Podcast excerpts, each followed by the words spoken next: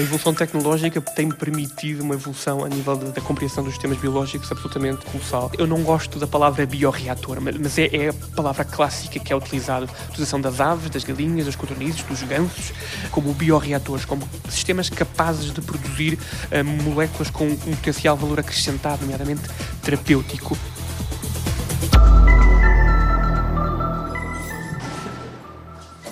Nós vamos ter que nos equipar. Então vamos lá. O que é que vamos ter que fazer? Ah, pois. Com os, com os ratinhos é a mesma coisa. Pés? Os pezinhos, que acabou de me Aqui mais uma, uma bota. Estou à espera que vista a sua para eu perceber como é que isto se veste depois. Vou buscar aqui umas luvas. Trazemos o, os animais por grupos e esse grupo é todo, todo aclimatizado ao mesmo tempo e depois é subdividido. Também vou precisar das luvas. Eh, Se quiser, não vai tocar em nada, não, não precisa Não, não vou tocar em nada. Não. Mas pronto, a unidade experimental da, da, das codornizes é esta. Portanto, este é o sistema que nós desenvolvemos. É um sistema de alojamento, portanto, o que permite é termos todas as condições que são impostas agora pela nova diretiva de 2010 para mantermos as codornizes em, em bem-estar animal e também nos permitem fazer um determinado tipo de experiências que, neste caso, envolvem a recolha de ovos da melhor maneira possível. Portanto, não envolvendo nenhum tipo de manipulação, os, os ovos simplesmente eh, rolam. É uma gaiola típica de, de colheita de, Exato, de ovos, exato. mas tem as condições experimentais todas asseguradas. O chão é ligeiramente a descer e, portanto, os Exatamente, ovos rolam descer. e são fáceis de retirar. Estão, estão do lado de fora já, Exatamente. da gaiola. Tudo o que nós desenvolvemos são tudo partes amovíveis, todas as partes são, são partes que são removíveis e são laváveis, todas as portas também removem, a parte de, de comedores e tudo é tudo completamente amovível. Depois temos uma parte de chão que sai para nós conseguirmos eh, chegar aos animais sem ter que andar a meter as mãos na, na gaiola, sem... Portanto, o espaço que eles têm reduz-se quando puxam para fora o tabuleiro e é mais fácil de os retirar. manipulá-los e, e- e tudo mais. Há vários tipos de, de maneiras de conseguirmos fazer o alojamento do- dos animais. Podíamos pô-los sobre uma cama de, de paras de madeira e tudo mais. O que é que acontece? O, o- o nosso produto de valor acrescentado, a nossa parte experimental está toda no ovo. Nós não nos podemos dar ao luxo de perder nenhum dos ovos. Isso é, é- é absolutamente crítico, é uma coisa muito simples, mas é absolutamente crítico. E nós não podemos estar aqui 24 sobre 24, portanto nós precisamos de uma gaiola que nos permita colher os ovos. O que é que faz um aviário de codornizes num centro de neurociências? Produz ovos. Eles são uma fonte privilegiada de anticorpos. Os anticorpos não são mais do que proteínas. É uma classe das proteínas que são as chamadas imunoglobulinas, que fazem parte do nosso sistema de defesa, eh, do nosso sistema imunológico, que nos permitem defender de organismos estranhos, de bactérias, de vírus que entram no nosso organismo e vão infectar, vão fazer coisas más, vão provocar doenças. E estes, estas moléculas, estas imunoglobulinas, proteínas muito robustas, muito bem comportadas, têm a capacidade de se ligar muito especificamente a, a determinados componentes destes vírus e destas bactérias e conseguem eliminá-las, conseguem neutralizá-las, conseguem sinalizá-las para outras componentes do sistema ah, imunitário ah, irem até lá e, e destruírem-nas. Nós começamos a focar-nos na utilização destas moléculas protetoras que são produzidas naturalmente pelos organismos vivos ah, e que também são produzidas pela galinha ou pelas aves. E em particular o que acontece no sistema das aves é que elas têm a capacidade natural de colocar estas moléculas chamadas os anticorpos, que têm uma função de defesa no seu organismo, colocá-las na gema do ovo, precisamente porque querem que o novo embrião, que o novo pinto que vai surgir do novo ovo, que se desenvolve totalmente fora do corpo da mãe, dentro do ovo, querem que tenha proteção imediata, o que nós dizemos a proteção passiva, a proteção para a qual o sistema ah, vivo não vai estar preparado, mas que vai estar na gema do ovo, em moléculas protetoras, nestes tais anticorpos, disponível para proteger o organismo nos primeiros dias de vida. Codornizes, ovos e anticorpos são o dia a dia de Ricardo Vieira Pires, no Laboratório de Biotecnologia Estrutural em Proteínas, na Universidade de Coimbra. Podia ter ido para qualquer tipo de engenharia, porque sou muito de ver as coisas e da modelação e da arquitetura das coisas e da engenharia das, das, das máquinas. Mas Ricardo escolheu a mais intrincada de todas, a máquina biológica. Nós temos necessidade de compreender como é que os tijolos da vida funcionam. E nós temos quatro tijolos da vida: os ácidos nucleicos, as proteínas, os lípidos e depois os açúcares. As quatro vigas que compõem e que organizam os sistemas biológicos. Elas são o objeto de estudo da biologia estrutural. Mas o investigador interessou-se por um destes quatro tijolos da vida, em particular. Proteínas são estes tijolos que são as proteínas que fazem muito daquilo que é a formação dos sistemas biológicos. E elas têm uma estrutura, têm uma função. E compreender a arquitetura ajuda-nos muitas vezes a perceber como é que essa arquitetura se reflete na função dessas proteínas. O biólogo estrutural olha para uma proteína como quem olha para um edifício. Quantos átomos tem? Como é que eles se organizam? Qual é a arquitetura de uma proteína? O que é que a forma dela tem a ver com a função que desempenha no organismo. Neste momento temos muitas tecnologias que nos permitem identificar ou visualizar a arquitetura das proteínas ao nível atómico, conseguimos compreender como é que atomicamente ela se organiza e compreender como é que ela se organiza é importante para nós percebermos como é que ela funciona, mas também como é que a podemos modular ou reengenheirar para ela tornar a fazer outro tipo de funções ou a ter outro tipo de comportamento. Na prática, a ambição é poder programar as proteínas? Na prática, é, temos a capacidade, primeiro, de as compreender, como é que os sistemas biológicos funcionam, como é que esta arquitetura uh, foi gerada e como é que evoluiu para ter uma função, uh, e depois, como é que nós podemos, sim, como é que nós podemos repensar e remodelar estas proteínas para elas fazerem coisas que nos interessam, nomeadamente terapêuticas. É? Mexer na arquitetura dos tijolos da vida, redesenhar uma proteína para corrigir um problema, um mau funcionamento, uma doença num sistema biológico? Não é pequena a aspiração humana munida de tecnologias cada vez mais sofisticadas. No Centro de Neurociências e Biologia Celular da Universidade de Coimbra, instalado no Biocanta, em Cantanhede, o investigador Ricardo Vieira Pires dirige o Laboratório de Biotecnologia Estrutural. O que aqui se procura é conhecer ao detalhe as proteínas protetoras dos organismos vivos, os anticorpos, e usá-los para encontrar novas terapias, produzir novos medicamentos. Há muitos anos que estes anticorpos, estas imunoglobulinas que habitam o plasma sanguíneo, fascinam os cientistas há mais de um século eram chamados de magic bullets, as balas mágicas. Portanto, um dos prémios Nobel no princípio do século XX eh, diria que seriam o potencial biológico, seriam uh, usá-las uh, como magic bullets, como balas mágicas para tratar de algum tipo de infecções, na altura, nomeadamente bacterianas. Cem anos depois, é exatamente o que está a acontecer e o que Ricardo Vieira Pires procura fazer todos os dias.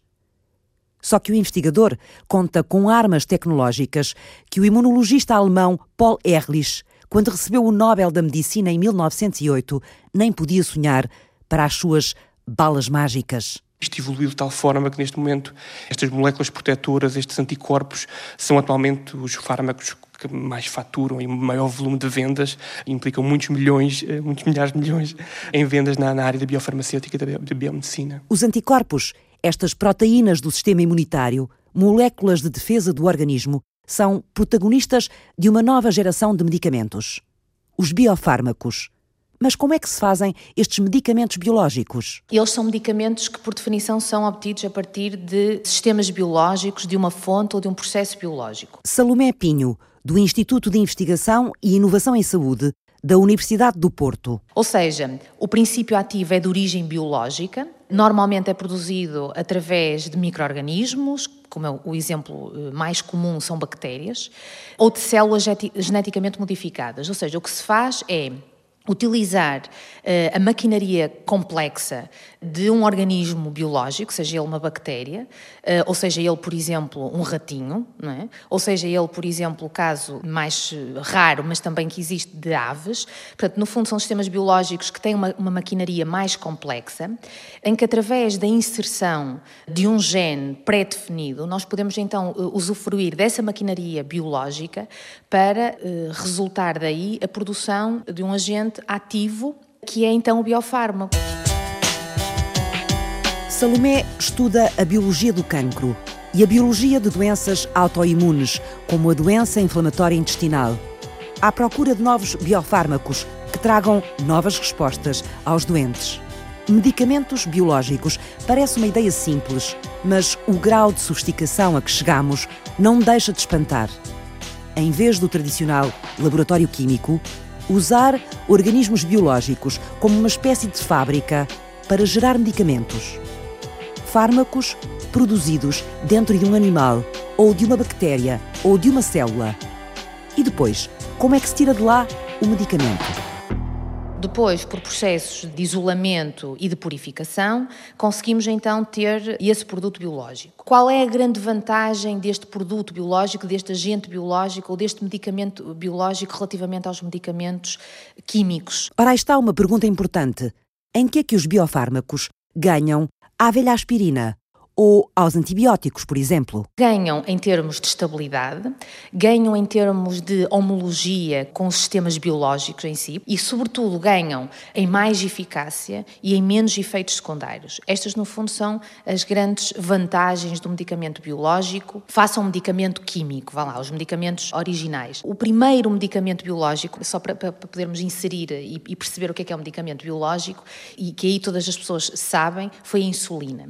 Em 1900 1982, o primeiro medicamento biológico, o primeiro biofármaco foi a insulina, utilizada no tratamento de casos de hiperglicemia, o, o exemplo clássico da diabetes.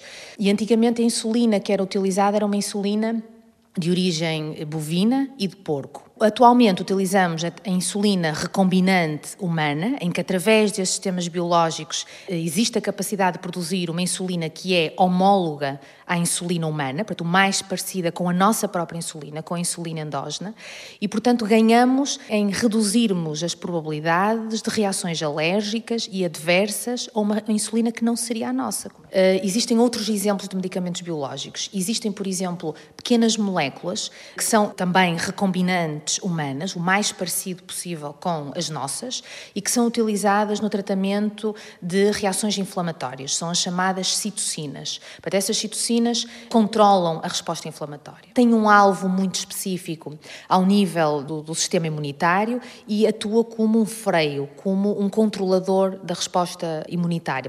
No fundo, controla a inflamação. Outros exemplos de medicamentos biológicos são, por exemplo, as hormonas que nós utilizamos para tratamento de patologias endócrinas, por exemplo, hipotiroidismo ou hipertiroidismo. Um exemplo também de fatores de crescimento eh, hematopoéticos, a eritropoetina, portanto, a chamada EPO.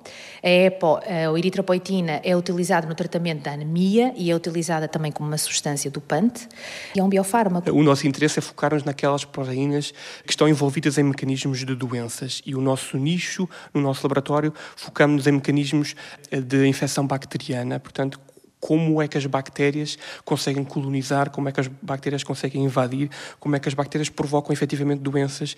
E nós vamos ao princípio molecular, quais as proteínas que estão envolvidas nestes mecanismos de doenças e como é que nós podemos modelar a função daquelas proteínas para conseguirmos controlar a capacidade das bactérias de invadir, de colonizar determinados tecidos uh, em determinadas doenças, de, de, conseguirem proliferar, de conseguirem infectar outros organismos, de conseguirem saltar de, de, de um organismo para o outro e começar começar a provocar um surto que pode ser eh, muito violento para organismos e, nomeadamente, para o homem. No Laboratório de Biologia Estrutural da Universidade de Coimbra, o investigador Ricardo Vieira Pires tem como objetivo descobrir como é que se forma a resistência de um organismo a um antibiótico. Como é que as bactérias conseguem fugir dos antibióticos ou eliminar os antibióticos ou expelir para fora da, do, do, seu corpo celular os antibióticos e como é que nós podemos inverter um bocadinho essa tendência, compreendendo como é que estes mecanismos, essas proteínas das bactérias, nomeadamente, eh, funcionam. É um jogo de gato e de rato, um medir de forças entre a evolução do conhecimento humano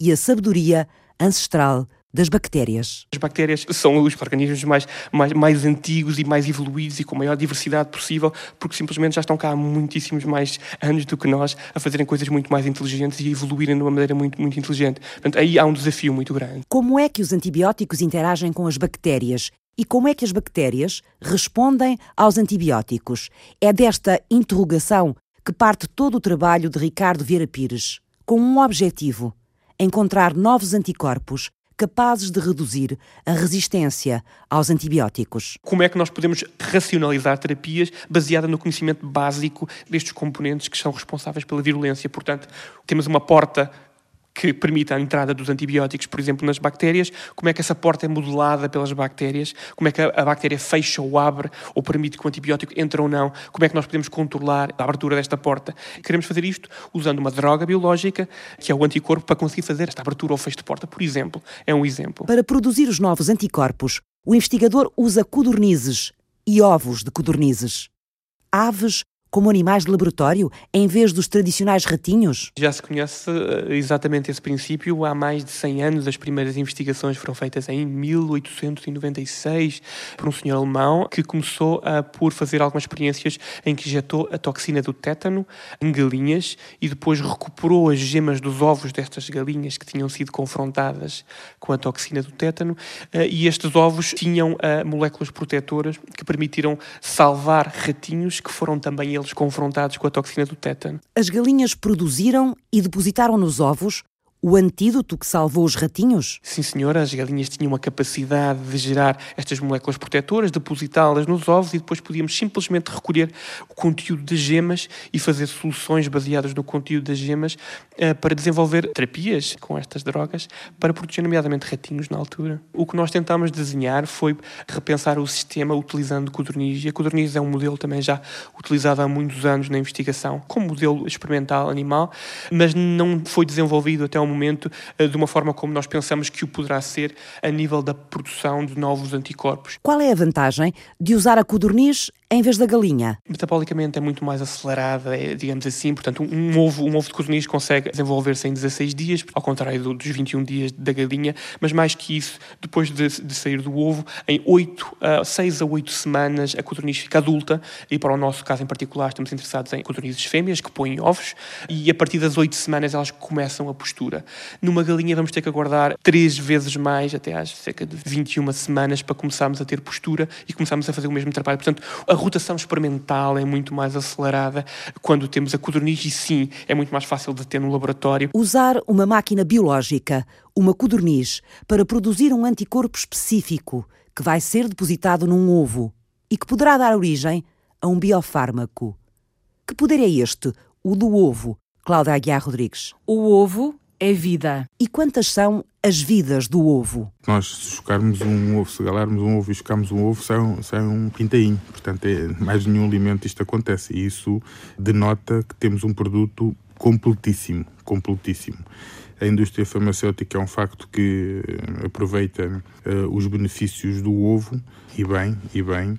Uh, nós temos na nossa estratégia e no nosso pensamento estratégico e na nossa visão os princípios da naturalidade e daquilo que é saudável. Ricardo Mateus é o diretor executivo de uma empresa que desde 1994 criou um projeto envolvendo 70 avicultores para inovar a produção de produtos derivados do ovo. Fazemos ovo inteiro, tal qual nós, como partimos um ovo, temos o ovo e a clara misturados, com todas as aplicações que pode ter a nível de culinária de doces, de ovos mexidos, como também separamos os ovos em gemas e claras. Portanto, queremos fazer uma molotov, só precisamos de, de, de, uma clara, umas claras em castelo só de uma clara, umas farofas só de uma clara, um bocadinho de doce de ovo, ou então só, só gemas. Portanto, há clientes que só querem ovo, clientes que só querem claras, clientes que só querem gemas.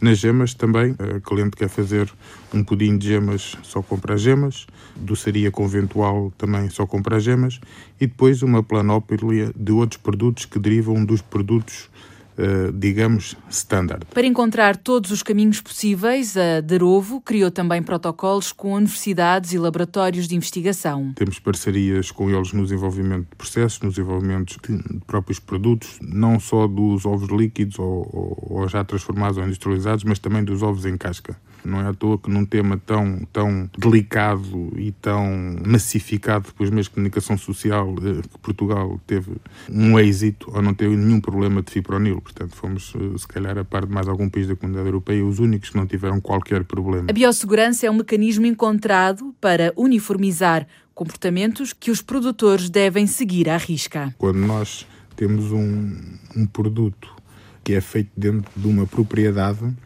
em que as galinhas estão a produzir um ano ou podem produzir nove meses. Depende se tem um intervalo de segurança ou não entre umas galinhas e as que as sucedem. Quando estes intervalos de segurança não são cumpridos, o que significa que o risco de problemas é exponencial. E porquê é que se elimina estes ou se reduz estes vazios sanitários em, em muitos outros países que têm problemas para produzir mais barato. E isso pode sair muito caro. Ora, se houver uh, um país que comercializa produtos onde esse período, em vez de dois meses ou três, é 15 dias, esse produto vai ser mais barato, porque a componente da amortização desse espaço eh, foi reduzida quase a zero. Portugal tem sido cumpridor, sendo um dos países que não registra números no que diz respeito a possíveis pandemias relacionadas com a gripe das aves. Na ciência, na alimentação, na produção de novos medicamentos biológicos, os ovos não param de nos surpreender. Que esperança representam para a biomedicina? Com que novos anticorpos nos poderão brindar? Por que é que bioalimentos e biomedicamentos caminham juntos em direção ao futuro? Perguntas que regressam ao ponto de partida na segunda parte. Até já!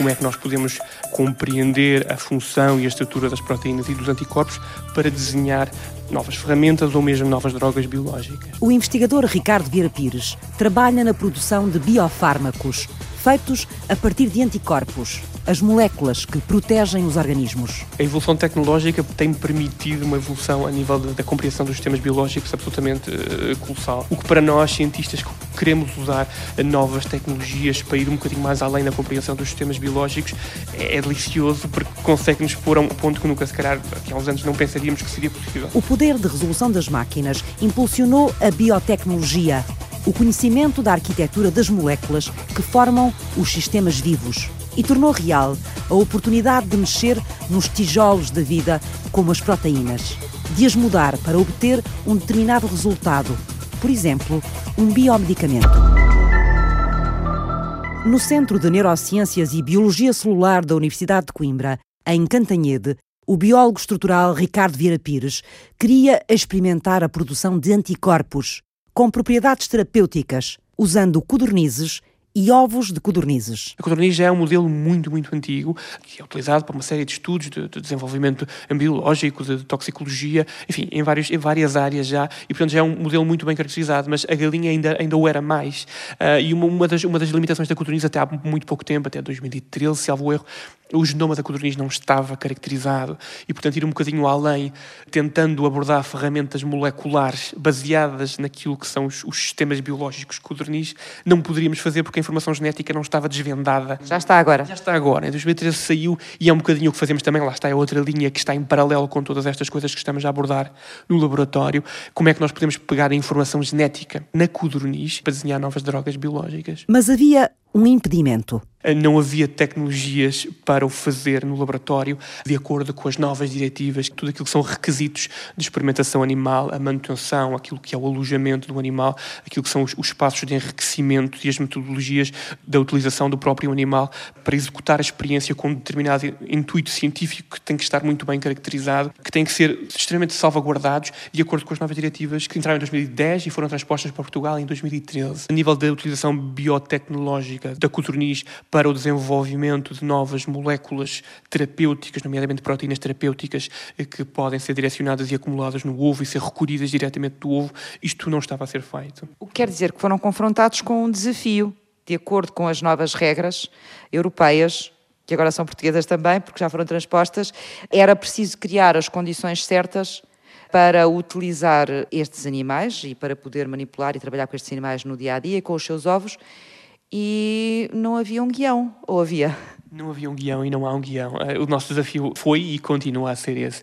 Nós temos que desenhar um bocadinho de raiz o, equipamento, propriamente, a engenharia do equipamento eh, deste, deste sistema de alojamento e de utilização, mas mais que isto, começar a tentar adaptar aquilo que era o nosso intuito científico, que tipo de experiências precisávamos de desenvolver. E isto foi tudo feito em paralelo. Desenvolvimento da tecnologia, desenvolvimento das primeiras metodologias, como é que a, a, a estava a comportar nestes equipamentos e como é que nós precisávamos que ela se comportasse comportasse, mas também qual o equilíbrio entre o seu bem-estar e o comportamento que nós necessitávamos para fazermos a ciência que precisávamos. Isto foi tudo um bocadinho desenvolvido ao mesmo tempo. O Laboratório de Biologia Estrutural que Ricardo dirige dedicou os últimos três anos a criar uma plataforma tecnológica inovadora para albergar as codornizes. Um modelo aviário de experimentação. Na prática, um aviário científico, vamos chamar-lhe assim. Mas como é que se preparam as codornizes para elas produzirem e depositarem nos ovos exatamente os anticorpos que pretendemos? Nós temos que injetar intramuscularmente uma vacina completamente clássica, a codorniz, para ela desenvolver uma resposta contra aquilo que nós a vacinamos. E o, e o desafio está em que vacinas é que nós vamos dar às codornizes para elas terem a resposta que nos interessa e depois depositarem nos seus ovos aquilo que são os anticorpos de interesse, que nós podemos analisar através dos ovos. E imagino que nem sempre acertem na receita da vacina. Totalmente, totalmente. Esse é o pão nosso de cada dia. Estas moléculas protetoras, estes anticorpos, são produzidos pelo sistema imune quando confrontado com alguma coisa estranha, nomeadamente uma vacina ou uma bactéria invasora, e portanto esta resposta imune acontece. As moléculas protetoras são desenvolvidas e o que acontece é que no sangue da codorniz vão aparecer estes anticorpos que vão proteger a codorniz destas coisas que, com as quais estão a ser confrontadas. E depois há um, há um ligeiro desfazamento de alguns dias em que estes anticorpos que estão no sangue começam a ser depositados especificamente na gema. É uma questão de dias. Quando começa a acontecer, é uma coisa contínua, tal como é produzida para o sangue através das várias células especializadas do sistema imunitário, também acontece esta transferência do sangue para a gema onde vai ficar acumulado. E é essa reatividade, são esses anticorpos que vão aparecer na gema que nos interessam caracterizar e recolher dos ovos. Numa segunda fase, a equipa de Ricardo Vieira Pires procura, nos anticorpos recolhidos dos ovos das codornizes, perceber se eles podem ter uma ação terapêutica em determinadas doenças. Medicamentos biológicos, no topo dos quais, em termos de eficácia e de esperança, a biotecnologia pôs, por agora, os anticorpos monoclonais. Temos vindo realmente a assistir a, a um boom uh, desses bio, chamados biológicos e esse boom é sobretudo no tratamento de doenças muito importantes, nomeadamente o cancro e de doenças autoimunes. No Instituto de Investigação e Inovação em Saúde da Universidade do Porto, Salomé Pinho trabalha a biologia destes dois conjuntos de doenças, exatamente o cancro e as autoimunes. O facto de eles serem anticorpos monoclonais, o que é que isto significa numa linguagem mais simples?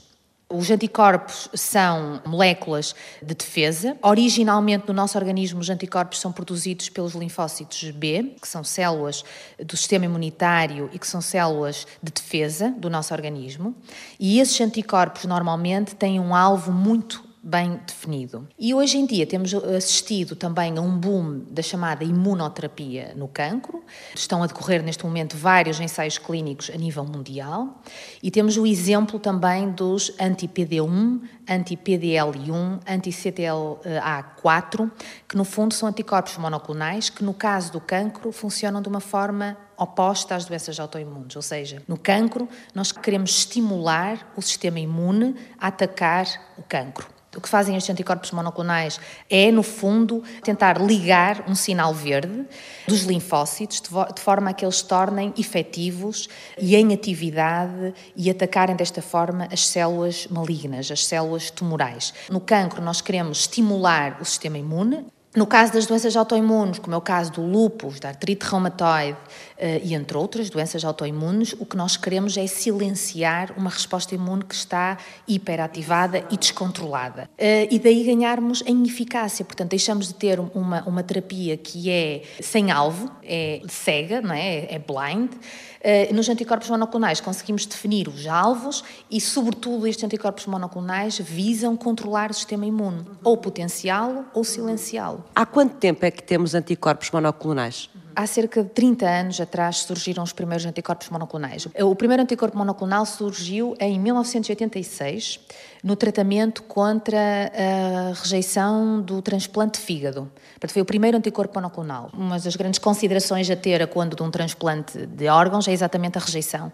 Sendo as taxas de rejeição elevadas na altura uh, para o transplante de fígado, foi então criado o primeiro anticorpo monoclonal no, no sentido de controlar uh, estas reações alérgicas de rejeição uh, de órgãos. O que torna os anticorpos monoclonais especiais dentro dos biofármacos é o facto de serem tão cirúrgicos no tratamento com os menores danos colaterais possíveis. Todos estes medicamentos biológicos são utilizados por eh, infusão ou por injeção. Por que é que tem que ser dessa forma que têm que ser administrados?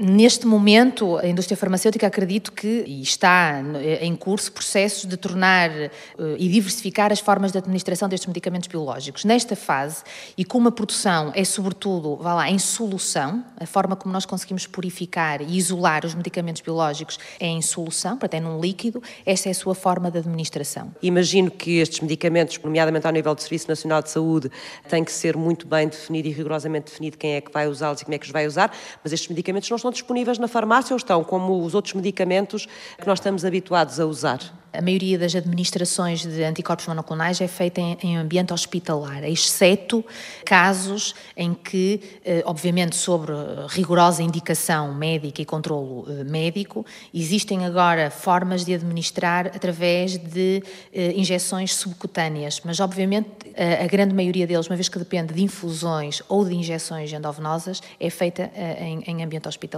A produção, ou a forma como estes medicamentos são produzidos ou são obtidos exige processos específicos diferentes dos outros medicamentos que nós estamos bastante mais habituados a perceber como é que eles são feitos. Sim, seguramente. A produção dos biofármacos está altamente regulada e legislada para a sua produção. O facto de depender de sistemas biológicos, por exemplo, as condições da sépsia, ou seja, de esterilização na sua produção, é um fator determinante, porque, no fundo, é um produto que depois vai ser administrado a doentes.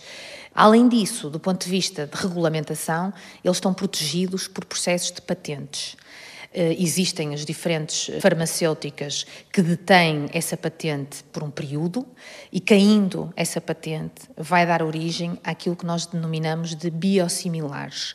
No fundo, eu diria que são, entre aspas, os genéricos dos biofármacos, procuram ser o, o mais parecido possível se não igual aos biofármacos. A grande vantagem dos biosimilares é, de facto, custos muito mais reduzidos do que os biofármacos, portanto, os biofármacos estão sob a alçada de grandes farmacêuticas, portanto, durante o período de patente, eh, e, portanto, como há algum caráter de exclusividade, os preços são, de facto, eh, um problema, porque são muito elevados. Como exemplo, uma administração, no caso da doença inflamatória intestinal, de um medicamento biológico, no meu caso, o infliximab ou do adalimumab, pode custar entre 500 a 800 euros por administração por doente, do biofármaco original, portanto, não do biosimilar, antevendo que é uma doença crónica, que o doente necessita de administrações contínuas ao longo da sua vida, portanto, os custos inerentes a estes biofármacos e, e que custa, obviamente, ao Estado, não é? E ao sistema de saúde, são exorbitantes. Obviamente, os biosimilares é uma aposta, não é? Porque realmente muitas das patentes dos, dos biofármacos estão a cair, sobretudo porque reduziram os custos e, à partida, espera-se que se mantenha a eficácia. Eu eu desencaminhei os meus sogros a terem codornizo lá em casa. Durante dois, três anos, a minha, a minha sogra, os meus sogros foram quase responsáveis por nós começarmos a compreender como é que esta história da postura se fazia. Eu quis e observá-las para lá. Nós queríamos saber como é que os, os, ciclos que estavam descritos na literatura, os ciclos de postura se processavam e quão bom seria, eh, seria possível. Se calhar vamos ao laboratório primeiro ou... Enquanto nos encaminhamos para a Casa das Codornizes, no Laboratório de Biologia Estrutural da Universidade de Coimbra, em Cantanhede, o investigador Ricardo Vieira Pires recorda como é que a aventura começou. Já lá vão três anos. Como eu estava a dizer, foi um bocadinho essa, essa, essa necessidade de compreender será que a codorniz, de facto, é um modelo interessante para nós colhermos ovos e fazermos esta, este potencial desenvolvimento uh, dos anticorpos no ovo de codorniz. Portanto, foi lá que as observou primeiro. Foi lá que começámos a observar quais eram os ciclos de postura, como é que as podíamos manter, como é que eram as gaiolas tradicionais da produção da codorniz para a produção alimentar dos ovos, mas depois como é que as podíamos refinar e quais eram os, os desafios para as refinarmos. Mas pronto, a unidade experimental da, da, é esta. Portanto, este é o sistema que nós desenvolvemos. Nós precisamos de uma gaiola que nos permita colher os ovos. Temos que utilizar toda esta, esta parte inferior do chão, que é em rede armada. Foi o laboratório que desenhou estas casas das codornizes? Sim, nós temos ali fora alguns protótipos que foram feitos cá no laboratório uh, por mim e pelos meus alunos, na altura uh, baseados em gaiolas de, de coelhos e começámos a modelar algum, alguns princípios e daí sim o know-how que eu tinha adquirido a nível, a nível da, da, das observações observações no quintal foram, foram absolutamente vitais para nós começarmos, ok, é nesta direção que nós queremos ir, o que é que nós precisamos de fazer, o que é que as diretivas indicam, como é que nós conseguimos evoluir uh, a tecnologia nesse sentido. Toda esta gaiola uh, mexe e, portanto, o sistema de água está por trás. Parte de águas para elas beberem. Sim. O que é que elas comem? Estamos-lhe a dar um, a ração que é típica para uh, cordonizes poideiras, que já está enriquecida mesmo para, para otimizar a postura. E neste momento elas estão todas sossegadas ou algumas delas estão a fabricar ou a tentar fabricar respostas é, a vacinas? Estão, todas, as que estão, todas as que estão etiquetadas com procedimentos. Que têm a tal etiqueta aqui fora? Têm as etiquetazinhas estão... Na caixinha da comida? Exatamente, exatamente. Eles estão em ciclo de luz, 16 horas de luz e 8 horas de noite. Portanto, fazem um ciclo que obriga o ciclo circadiano metabólico normal, estimula-os a pôr ovos diariamente o laboratório de referência europeu para alternativas à experimentação animal, ah, nos anos 90 começou a recomendar a utilização de galinhas para produzir anticorpos, porque se fazia muito em cabras e em ratinhos e em coelhos, e portanto, como isso implica recolher sangue, começou a querer-se evitar cada vez mais preocupação desde sempre com a, a, a ética animal e o bem-estar animal, e portanto, esta foi a recomendação da, do laboratório de referência europeu para alternativas à experimentação, que nos anos 90 teve uma grande conferência e começaram a implementar um, um conceito que é o chamado a tecnologia de IGY, que não tem nada mais a ver do que isto, recolher anticorpos que estão na gema do ovo da galinha e utilizá-los para terapêutica. E obviamente que atualmente as coisas evoluíram de forma que conseguimos revisitar a genética da galinha quando estimulada e quando a produzir os anticorpos que nos interessam, que são analisados nos ovos, mas ir de volta à galinha e conseguir redesenhar a nível genético o anticorpo que nos interessa. Onde é que acha que esta área vai parar, a forma como isto está a avançar, a forma como hoje já são uh, produzidos anticorpos e a forma como já é possível tecnologicamente induzir a produção desses anticorpos. Sim, o, o, a parte terapêutica com os anticorpos ditos monoclonais, que conseguem uh, ver uh, alvos ou, ou, fragmentos muito específicos de um determinado mecanismo de doença, isso já se faz há muito tempo, isso é quase, já começa a ser o clássico. Há outras, todas outro um conjunto de imunoterapias que utiliza outras componentes do sistema imunológico, outras células, por exemplo, isto são proteínas, não é? Mas podemos usar também células para fazer terapias muito mais avançadas a nível celular. Há um conjunto de imunoterapias que utiliza diferentes componentes do sistema imunológico e agora agora estão a avançar muito rapidamente, mas é claramente a capacidade de nós modelarmos, olharmos para a genética e reengenheirarmos estas moléculas que nos defendem, que conseguimos repensar um bocadinho aquilo que são as novas potenciais terapias para coisas tão graves como o cancro ou como as infecções virais. Dentro de um ovo intacto não há uma bactéria lá dentro, porque tem aquela película que salvaguarda eh, e preserva esse estado do ovo. Isso é bastante eh, importante. O ovo também está no centro do trabalho de Ricardo Mateus, diretor executivo da Darovo, a empresa de Pombal que produz derivados do ovo para a indústria alimentar.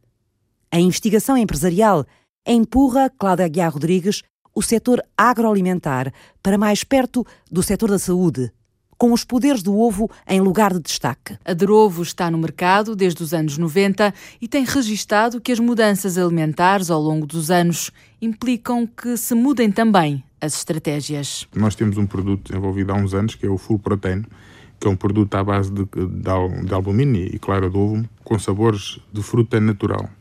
Nós não usamos nos nossos produtos aromas químicos, que são muito mais baratos, mas não usamos. Temos o princípio da naturalidade e, portanto, temos tipo uma bebida, que é um full que se assemelha a um batido na sua textura, quer de baunilha, quer de morango. Lançámos em agosto um novo sabor que é de banana, e iremos lançar mais, mais dois sabores. Permite, portanto, suprimir em parte ou complementar em parte a alimentação das pessoas deste, desta idade e queremos nós que possa permitir, eh, dentro de algum tempo, como um superalimento ser introduzido até, quem sabe, na saúde hospitalar. Nós temos feito testes e desenvolvido uh, o produto de forma a que não bloqueie as sondas, portanto pode ser dado diretamente em sonda, com claras poupanças quer de mão de obra quer de contaminação, quer das próprias sondas. Pode ser bom para os consumidores ou para os utentes, porque tem um produto a partir de uma matéria-prima nobre, que é o ovo, eh, e é um produto sem lactose, porque nestas idades também há um pouco intolerância a isso. Por outro lado, também podemos poupar nos hospitais a mão de obra e em sondas, e por outro lado, em vez de importarmos esses produtos, podemos substituí-los por produtos nacionais que contribuem para o PIB e geram emprego. As investigações têm dado resultados que Ricardo Mateus considera serem surpreendentes. Cada miúdo que anda na escola comesse um ovo cozido por dia, acabava-se um sucesso escolar, porque o, o ovo, é, ou a clara neste caso, é, é fornecedora de colina, que é uma substância muito importante para a concentração e para a memória uh, dos, do, dos miúdos. E nós temos estudos, eh, que são do vosso conhecimento, muitas vezes as, as, crianças vão, vão, vão para a escola, não vão bem alimentadas e vão começar um dia muito longo de aulas e muito exigente do ponto de vista da sua concentração. Além do ovo, ter duas características também muito importantes, que são, é um elemento de alto valor biológico, o que significa que nós, tudo o que comemos, o nosso corpo uh, aproveita, e por outro lado, é uma proteína de absorção lenta, ou seja, nós comemos um ovo e a nossa saciedade prolonga-se durante bastante tempo. Mas há outras preocupações, tais como a qualidade de vida de uma determinada faixa etária. Nós, a partir dos 30 anos, quer queremos, quer não, começamos a sofrer de algumas situações que não damos conta. Uma delas é a sarcopenia. A sarcopenia é a perda de massa muscular, é um processo normal da evolução do nosso corpo e isso quer dizer que as pessoas começam a perder massa muscular perder de massa muscular, o nosso organismo precisa de proteína e precisa de nutrientes e precisa de vitaminas para manter os mesmos níveis de massa muscular, precisa de consumir mais, porque já não consegue absorver 100%. 50% das vendas da Derovo são feitas para a Espanha. O mercado mundial que mais consome ovo é o mexicano, mas Portugal tem crescido na consciência dos benefícios alimentares de um dos produtos mais completos de todos. Há aqui um interplay muito interessante entre aquilo que é o desenvolvimento das novas tecnologias de biomedicina com a utilização do ovo e o processamento que já se faz industrialmente para o processamento alimentar do ovo, que vai claramente necessitar de uma fusão, de uma interação, de uma integração para gerar um, um quase um futuro, um avenir novo para estas terapêuticas baseadas nos anticorpos de ovos. A biotecnologia aplicada aos biofármacos e aplicada também à indústria alimentar pode unir no futuro estas duas áreas? Tratar, prevenir doenças através de alimentos enriquecidos com uma espécie de medicamentos? Já se faz um bocadinho isso, é muito curioso. Já se suplementam iogurtes e alguns processos alimentares e alguns outros uh, uh, produtos alimentícios por produtos derivados da gema que são enriquecidos uh, por galinhas que foram imunizadas contra determinadas coisas. Uh, por exemplo, na Coreia uh, são utilizadas um, iogurtes que estão enriquecidos em anticorpos de galinha que são produzidos e são recolhidos do ovo para enriquecer iogurtes que depois tratam ou previnem a infecção por Helicobacter pylori, que, que faz, uh, coloniza o nosso, o, nosso, o nosso estômago e é responsável por degeneração e inflamações a nível do estômago que provocam depois o cancro uh, gástrico. E, portanto, a prevenção pode ser feita simplesmente tomando um iogurte todos os dias que está suplementado com estes anticorpos uh, que conseguem fazer esta neutralização, se quisermos, da bactéria. E, portanto, o processamento de um, de um iogurte não é muito diferente do, de todas as indústrias que processam agora o ovo para produzirem ovoprodutos, seja gema líquida, seja gema em pó ou clara líquida ou vice-versa, que podem ser usados da mesma forma porque seguem procedimentos de, de, de boas práticas de, de processamento e de, e de geração, podem ser usados também para produzir uns pacotinhos, uns iogurtes, que podem estar enriquecidos em anticorpos, que vão ser terapêuticos, vão ser preventivos, nomeadamente para uma aplicação como esta da Helicobacter. Fizeram este programa Ricardo Vieira Pires. A complexidade das tecnologias que nos permitem fazer os estudos biológicos está a evoluir tão rapidamente. Os big data, ou a altura dos big data, dos, dos grandes quantidades de dados, está a acontecer e muito na, na área biológica, da biofarmacêutica e biomedicina. Salomé Pinho. Uma das grandes questões que permanece é quem irá beneficiar da terapia com estes anticorpos monoclonais. A diversidade de novas terapias que existe é uma realidade. Isto é excelente para os doentes, mas é necessário fazer uma administração racional, dirigida naquilo que nós denominamos ser a medicina personalizada. Ricardo Mateus. O ovo é o único alimento dentro do qual sai uma vida. Cláudia Aguiar Rodrigues esteve em reportagem. Francisca Alves fez o apoio à produção. Diogo Manso cuidou da pós-produção áudio. Eduardo Maio realizou e apresentou.